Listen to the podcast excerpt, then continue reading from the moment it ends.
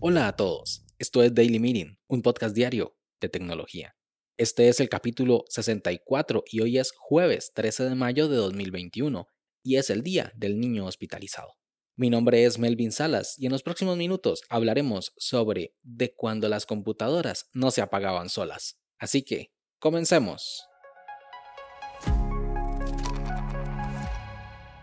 En la actualidad, damos por sentados muchas cosas en el mundo tecnológico y en la computación en general. Pasa con el Internet, con el GPS, inclusive algunos insensatos con WhatsApp, que parece ser una religión o una secta, ya saben lo que opino sobre eso. Quiero dejarlo, pero no me dejan. Algún día lo lograré.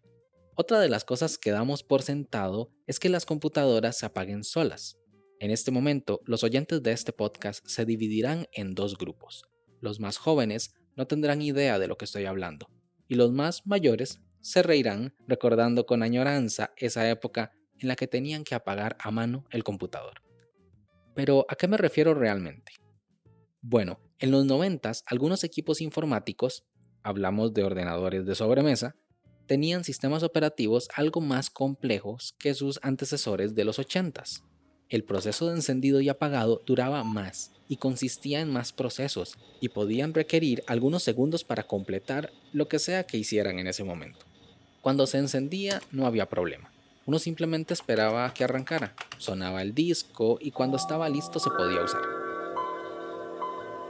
Esperar por algo que vas a empezar parece algo que tiene sentido, como cuando hacemos cola en el banco o esperamos la comida en un restaurante. Pero cuando hablamos de apagarlo, el asunto es diferente. Le damos a la opción apagar y ya está. El mismo computador se encargará del resto. Quizá los mensajes de que algún documento se quedó abierto y no se ha guardado es común hoy en día, pero nada más. Pues antes del 2000, las computadoras no se apagaban solas. Y aunque es cierto que había que darle a la opción desde el menú, también había que presionar el botón físico y apagar el equipo porque los sistemas operativos no tenían forma de hacerlo ellos mismos. Por eso, en ese entonces se popularizó los mensajes en pantalla que animaban al usuario a realizar esta acción para completar el proceso de apagado del sistema. En Windows 95 el mensaje decía, ahora puede apagar el equipo, con un fondo negro y letras naranjas. Un usuario en Twitter llamado Fone hizo una pequeña investigación sobre esto en diciembre del 2018. Primero preguntando si alguien recordaba ese mensaje, tomó una versión de Windows 95 y empezó a revisar los archivos y encontró algunas curiosidades. Primero, que el mensaje no era más que una imagen que se mostraba al final. Solo eso, las letras estaban en un archivo BMP y pocos lo habían encontrado porque el nombre del archivo tenía extensión .sys, llamado logos.sys. O sea que ese mensaje y que las letras que aparecían al final solo era ya el Windows casi sin ninguna función, solo mostrando una imagen rehecha. Definitivamente una estafa. Pero no se queda ahí. Sucede que la imagen original está estirada porque al no hacerlo así se iba a ver toda achatada por algo del tamaño de los píxeles que no acabo de entender del todo. Al final, mucho ingenio para indicarle al usuario que tenía que realizar una tarea de apagado del equipo. Pero esto, ¿por qué sucedía? Pues el problema lo ocasionaba la fuente de poder. Para los que hemos armado alguna vez una computadora de escritorio, es esa caja gris de la que salen los cables, y para los que no, pues es por donde se conecta la fuente de alimentación y provee todo el cableado interno y la electricidad para que la computadora funcione. En los 90 no existía una conexión entre esa fuente de poder y la tarjeta madre que le permitiera al sistema operativo apagar la computadora desde el software. Por eso, las fuentes de poder tienen un botón atrás de encendido y apagado.